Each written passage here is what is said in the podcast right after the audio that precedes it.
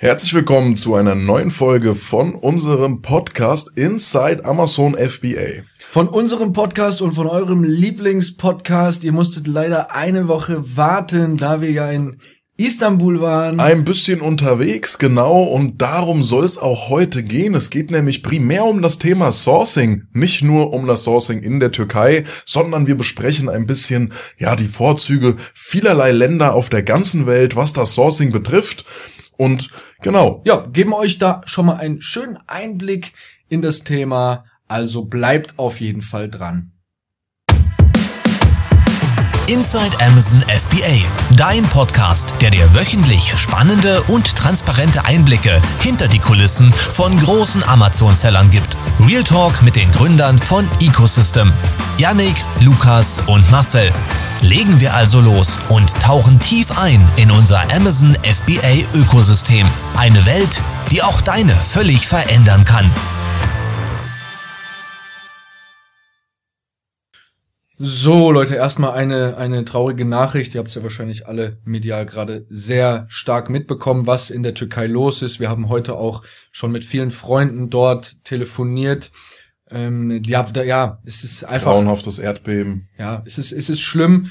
Und wenn ihr irgendwas, irgendwas tun möchtet, unterstützen möchtet, dann achtet da auch wirklich drauf, dass ihr da die richtigen Organisationen unterstützt, die mit Hilfsgüter da sind. Äh Und nicht nur mit Geld. Ganz da genau. verschwindet schon oft was. Auch das Wetter ist gerade extrem ungewöhnlich kalt, auch für die Türkei. Da schneit es nicht so oft, aber jetzt gerade in diesem Moment ist es tatsächlich wirklich ähm, sehr eisig, sehr frostige Temperaturen. Die Leute haben da kein Zuhause, deshalb ist natürlich da mit Hilfsgütern jetzt gerade in, der, in dem Moment auch wirklich ähm, ja den Leuten sehr, sehr viel geholfen.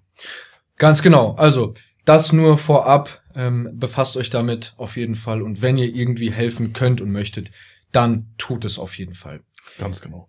So, Thema Sourcing. Ja, Genau. Dann bleiben wir auch direkt bei der Türkei. Das ist bei uns ja auch noch sehr aktuell, auch in den Köpfen. Vor einer Woche sind wir da gewesen, haben uns einige Fabriken angeschaut. Ähm, was man dazu sagen ähm, muss, tatsächlich, wenn es um Sourcing geht, die Türkei ist, was die Herstellersuche angeht, in Europa eigentlich die Nummer eins.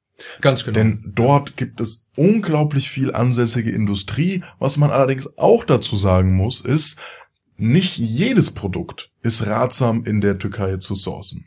Viele Länder haben ihre nationalen Stärken, was die Herstellung von Produkten angeht. Und da ist die Türkei auf jeden Fall auch eines, was eben bestimmte Produkte besonders gut produzieren kann und andere Produkte eben nicht so gut, weil die Kommunikation da auch ein bisschen anders aussieht und nicht so kundenfreundlich ist wie jetzt zum Beispiel im asiatischen Raum.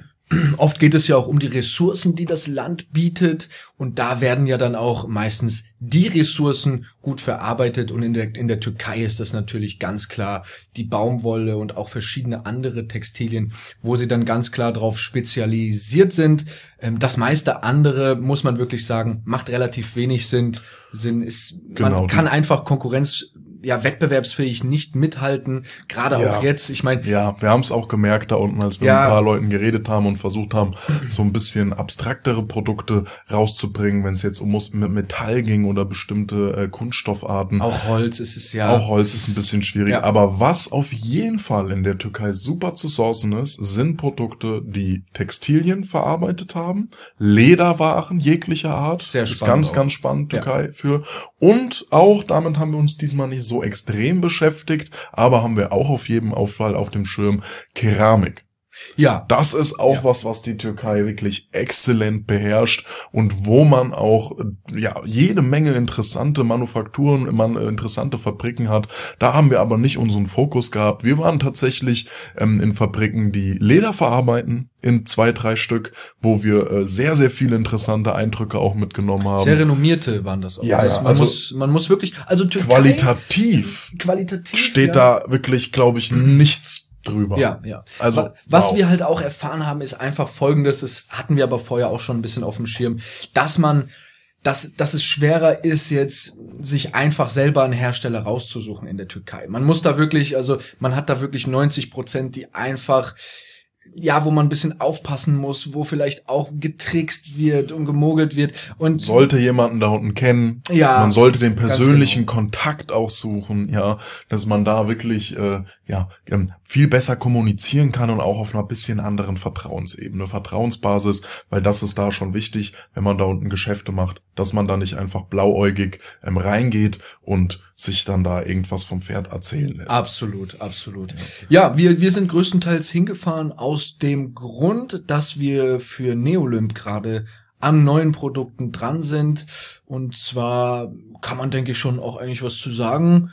Ähm, geht es hier um, ja, um, um ganz, ja, ich würde nicht sagen simple Produkte im Textilbereich, aber Sporttextilbereich. Und zwar geht's da Genau, auch keine so Klamotten, muss Genau, man dazu sagen, genau. sondern eher unterstützendes Equipment. unterstützend, genau, bisschen Gesundheits, gesundheitsfördernd. Und zwar sind das so diese typischen Gelenkbandagen.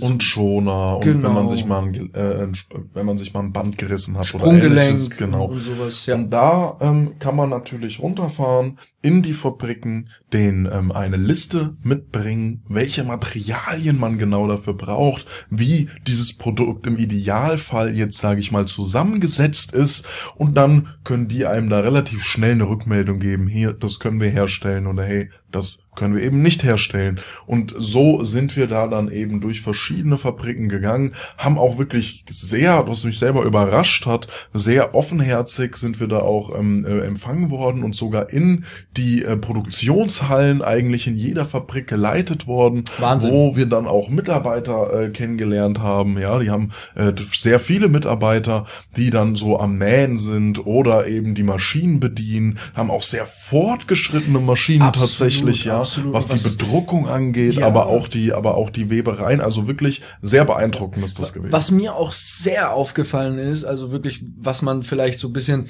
in, in seinem Kopf anders erwartet, sind auch so ein bisschen die Arbeitsbedingungen und auch das ganze Umfeld. Also es hat wirklich sehr modern, sehr hochwertig gewirkt und es war jetzt nicht irgendwie so eine ja, so eine, so eine Kellerfabrik oder sonst irgendwas. Es war wirklich, es war wirklich ein beeindruckendes Hochhaus, wo dann irgendwie, ja, man hatte eine schöne, rundum vergläserte Fenstersicht, ähm, und es, es hat einfach freundlich gewirkt. Freundlich, hell. Es war, eine, es ähm, war eine, auf jeden Fall eine sehr attraktive Firma. Ganz genau. Ja, haben die äh, uns auch erzählt, dass die äh, ja halt mehr Bewerbungen natürlich haben, als sie dann im Endeffekt sozusagen einstellen können. Also schien ähm, diese Manufakturen anscheinend auch ein sehr interessanter Arbeitsplatz und vor allem begehrter Arbeitsplatz zu sein.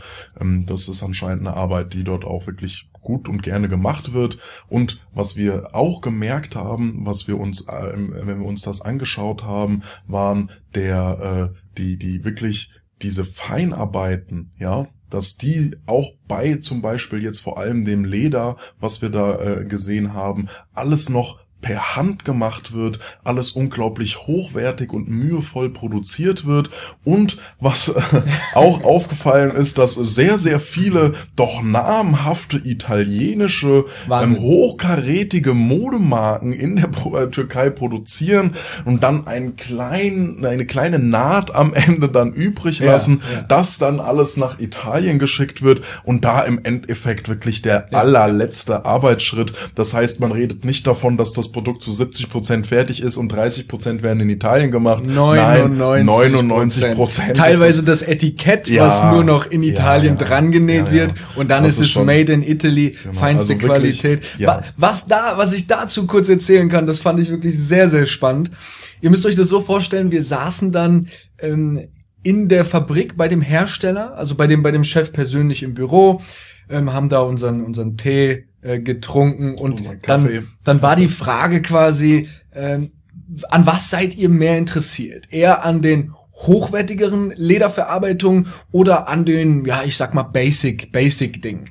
Und ja, wie wir da halt so sind, wollten wir natürlich Die hochwertigen. Also wir gingen davon aus, dass die normalen wirklich so ein bisschen minderwertig sind, so wie man das halt dann oft im Kopf hat. Aber damit haben wir echt nicht gerechnet, was dann gekommen Nein, ist. nein, Also- dann ging's los mit Schlangenleder und Krokodilsleder und die Verarbeitung Ja, und 80.000 Euro Jacken und so weiter und so fort. Das ist natürlich jetzt nicht unbedingt das, was wir angestrebt hatten. Es war, es war faszinierend. ich habe eher in die Richtung von gut verarbeiteten Geldbörsen und Ähnlichem gedacht. Ja, Oder Ähm, bestimmten Halftern für Werkzeuge und oder nicht, so dass da Gürtelsachen. 100.000 Euro Jacken reingerollt Ganz werden. genau. Also das, war, also das war schon auch wirklich sehr beeindruckend. Es war beeindruckend und es war auch wirklich, also das war zum Beispiel der Hersteller von unter anderem auch ähm, namenhaften, namenhaften Marken wie eTrue oder sowas. Also wirklich schon große, renommierte, renommierte Dinger und es war wirklich absolut beeindruckend, ähm, faszinierend, das mal vor Ort so zu sehen, was wir auch nicht auf dem Schirm hatten. Also Ganz genau. Ist auch noch mal was anderes, als wenn man jetzt auf eine Messe geht oder sowas, was wir ja auch wirklich unglaublich empfehlen, was wir dieses Jahr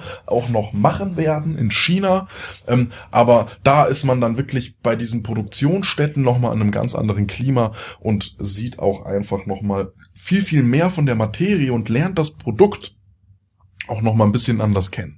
Ganz genau, ganz genau. Aber ich finde, wir sollten hier vielleicht an der Stelle mal so ein, ja, so einen kleinen Vergleich so ein bisschen ziehen.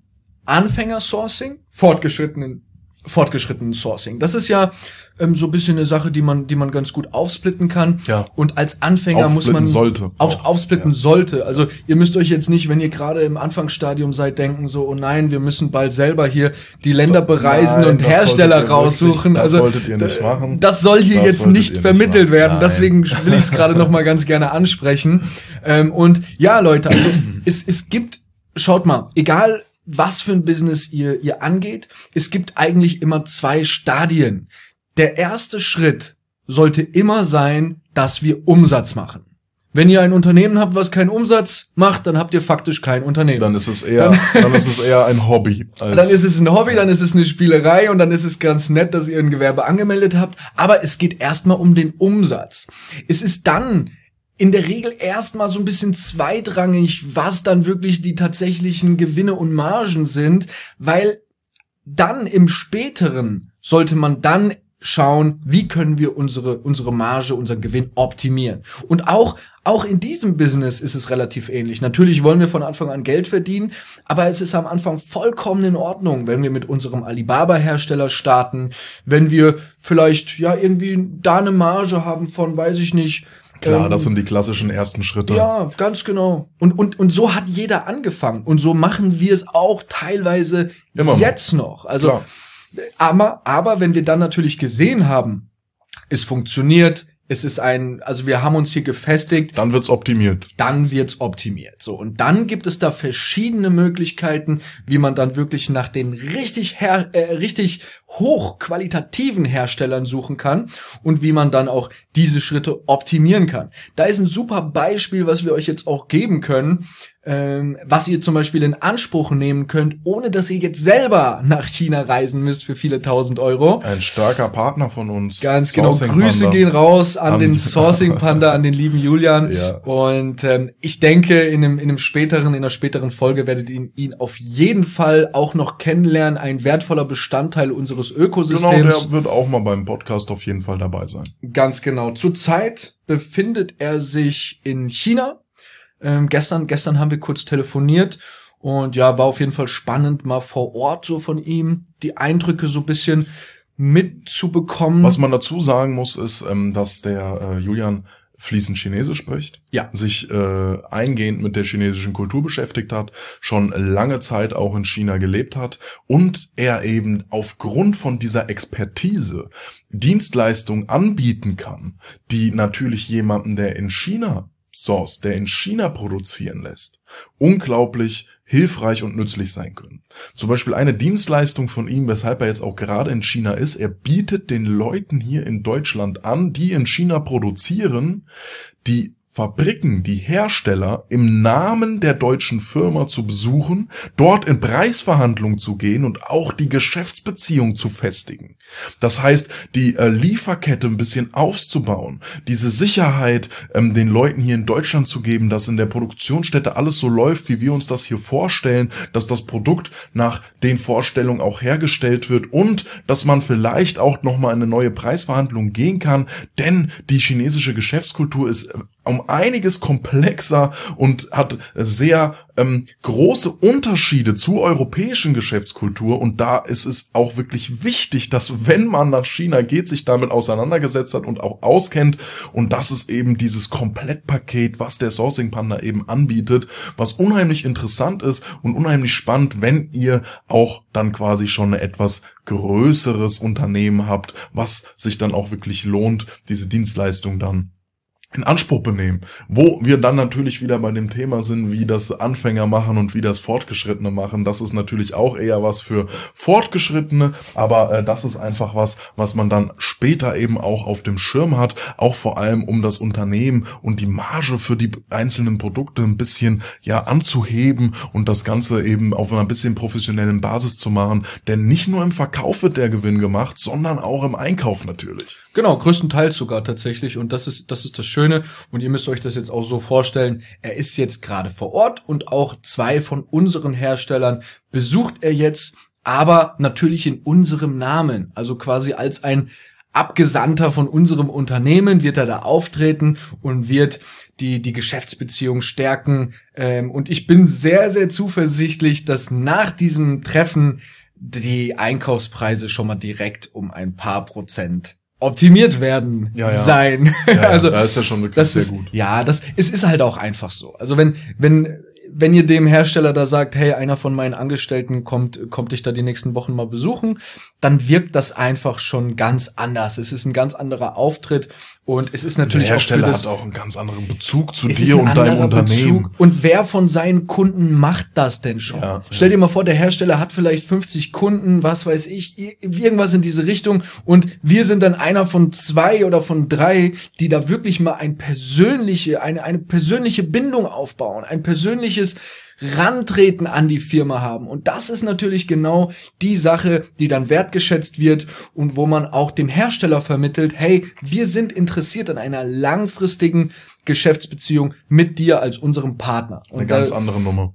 ganz andere Nummer, ganz andere Nummer. Und ich denke, da werden wir auch in einer weiteren Folge ja, mit dem Julian zusammen ein paar richtig spannende Geschichten raushauen, Ja, da die er da schon natürlich auch immer interessante Stories ja, ja. Wahnsinn, wirklich faszinierend. Ja, auf jeden Fall, soweit so gut. Ähm, Kommen wir dann Sourcing- vielleicht ein bisschen, äh, wenn wir schon beim Thema China sind, ja, reden wir vielleicht ein bisschen über das Sourcing in China. Das ist eigentlich das, wo es die meisten Anfänger und tatsächlich auch die meisten Fortgeschrittenen im Endeffekt hinzieht. Es ist natürlich so, dass wir immer noch äh, hier in der westlichen Welt jede Menge Vorurteile haben gegenüber Produkten aus China. ja, Das höre ich immer völliger Quatsch. Das höre ich immer wieder. Es geht dabei vor allem um natürlich die Qualität. Jedoch ist es so, und das ja, wissen die meisten Leute schon, aber man muss es ihnen trotzdem auch noch mal ein bisschen vor Augen halten. Die Produkte, die wir hier in Deutschland mit Qualität verbinden, die werden alle in China gemacht. Die Absolut. werden vielleicht allerhöchstens in Deutschland oder in anderen Ländern nochmal zusammengesteckt, aber da, wo es drauf ankommt, ja, die richtige Manufaktur der einzelnen Teile und vor allem der Elektrikteile, der, ob das die Autoindustrie ist, ob das iPhones sind, ob das Mercedes ist, egal was, wir verbinden damit die höchste Güte der Qualität, aber im Endeffekt wird's in China hergestellt. Und allein das müsste uns ja eigentlich schon zeigen, dass man in China absolute Qualitätsprodukte produzieren kann, wenn man Ganz das genau. möchte. Es, es liegt eigentlich an einem selber, was man als Budget dem Hersteller zur Verfügung gibt. Und Ganz dementsprechend bekommt man die Qualität. Ganz einfach. Das, Und das ist aber auch gerade eine Besonderheit an dem Sourcing in China, eben diese Flexibilität in der Mentalität Ja. der Hersteller. Ganz genau. Man kann da wirklich sozusagen eigentlich quasi alles vorschlagen Und Ja. die sagen einem dann, wie teuer das ist, und dann kann man da noch mal ein bisschen in die Verhandlung gehen. Ganz genau. Aber ich würde es auf jeden Fall schaffen, eine ja Fabrik oder sowas, die eigentlich irgendwie Kaffeebecher aus Kunststoff herstellt, mit den richtigen Verhandlungstaktiken machen die uns am Ende Zahnbürsten, wenn Ja, wir das möchten. gar kein Problem. Und das gibt es einfach in Europa und eigentlich auch sonst nirgendswo auf der Welt, außer in China. Ja, hier kriege ich nicht mal jetzt äh, jetzt aktuell bei bei hier Rohstoffknappheit kriege ich nicht mal eine Verpackung individualisiert in Deutschland. Ja, ja. Also es ist ja Also es das ist, ja wirklich Wahnsinn. grauenhaft, was die dann auch für Vorstellungen haben, was man Ja. da dann für bezahlen sollte und so ähnlich. Wenn man in China jetzt wirklich was komplett Neues macht, kann es einem mal passieren, dass man da eine neue Mold kaufen muss. Aber Ja. selbst da lassen die sehr, sehr gut mit sich reden. Nur zur Information, Mold ist so eine Form, das ist sowas wie eine Gussform. Es ist die, das Negativ eigentlich von dem Produkt. Ganz genau. Das heißt, wenn ihr was aus Kunststoff oder aus Eisen oder aus Stahl oder was auch immer herstellen möchtet, dann müssen die ja so eine Form haben, wo das dann sozusagen drinne gegossen genau. wird, richtig. Das ist dann immer die Mold. Und da äh, müssen wir uns vor allem öfters mit beschäftigen, da wir ja nicht äh, eins zu eins Produkte rausbringen möchten, ob auf Amazon oder irgendwo anders, sondern wir wollen die schon immer ein bisschen individualisieren. Und sobald es da das Design betrifft oder bestimmte Funktionen, die eben so ein bisschen in der Grundsubstanz des Produktes etwas ändern, dann brauchen wir schon sehr, sehr oft eigentlich Absolut. eine neue Mold. Wir sind gerade an einer Produkt Mold dran. Also wir sind gerade tatsächlich wieder an einer neuen Mold dran. Vorteil dabei ist auch immer, wir können es uns natürlich schützen lassen. Wir können natürlich dafür sorgen, dass niemand anders diese Form bekommt und dass der Hersteller wirklich nur für uns das Ding anfertigt. Also Das ist ja natürlich nochmal eine. Verkaufshürde, die man schafft. Denn so, ähm, falls jemand unser Produkt kopieren wollen würde, dann müsste der sich eben selber nochmal bei einem anderen Hersteller um eine Mold kümmern. Ja, Und das, das ist eben ist- was, was die Leute einfach nicht so gerne machen, weil es halt teuer vom ist. Weizen. teuer ja, ist. es ist, es ist nicht ja, es, es geht aber auch darum, dass die Leute einfach nicht die richtigen, das richtige Wissen haben, das einfach umzusetzen. Ja. Das ist ja auch das Ding. Die meisten Leute denken, gehen ist noch mal was für eine, für ein anderes Thema. Ähm, unsere Schüler wissen aber eigentlich genau, wie einfach es doch tatsächlich sein kann, wenn man das richtige Wissen hat dafür.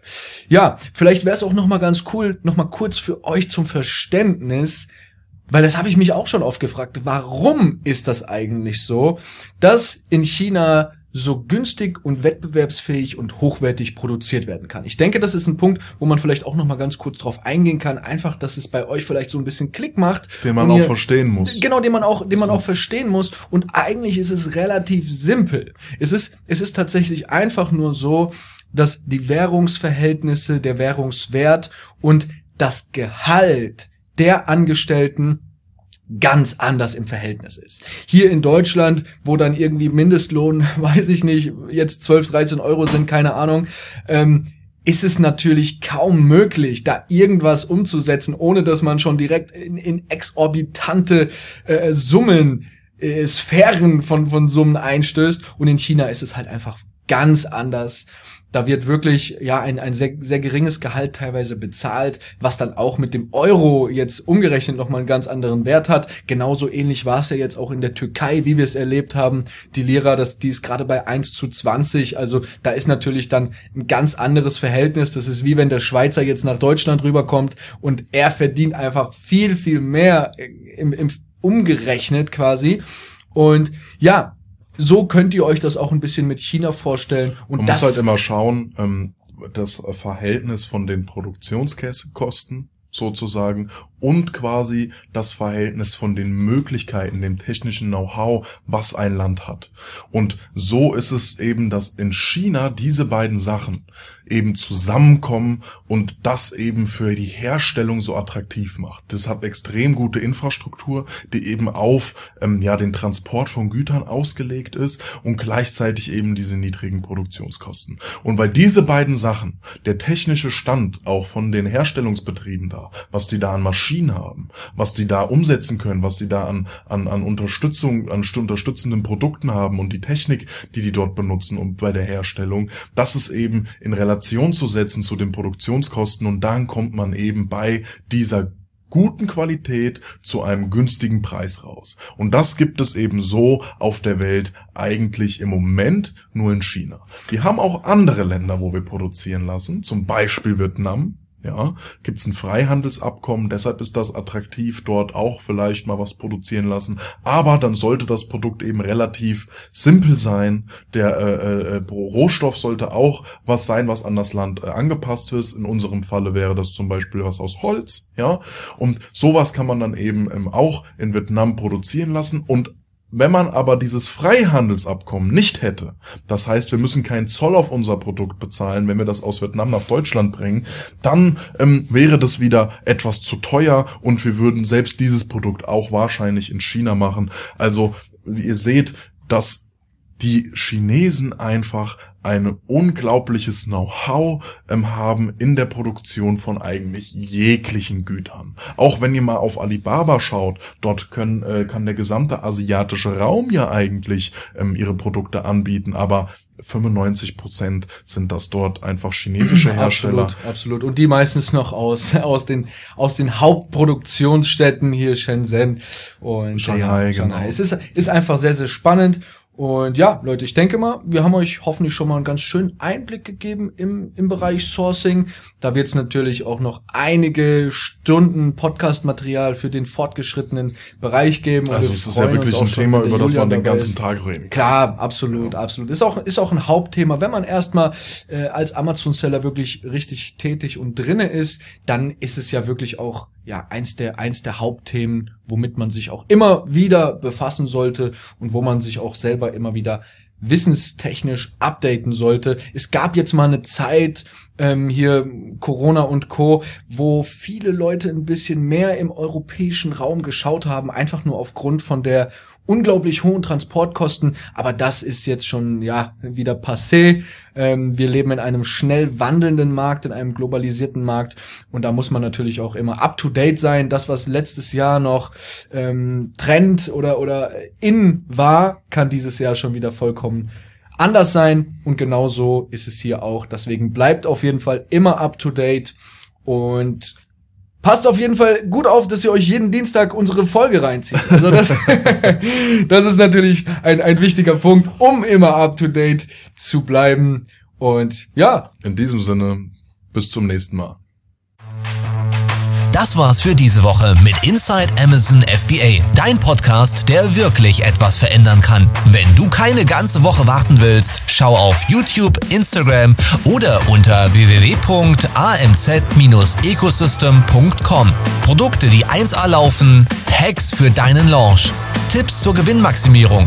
Das und noch viel mehr erhältst du hier.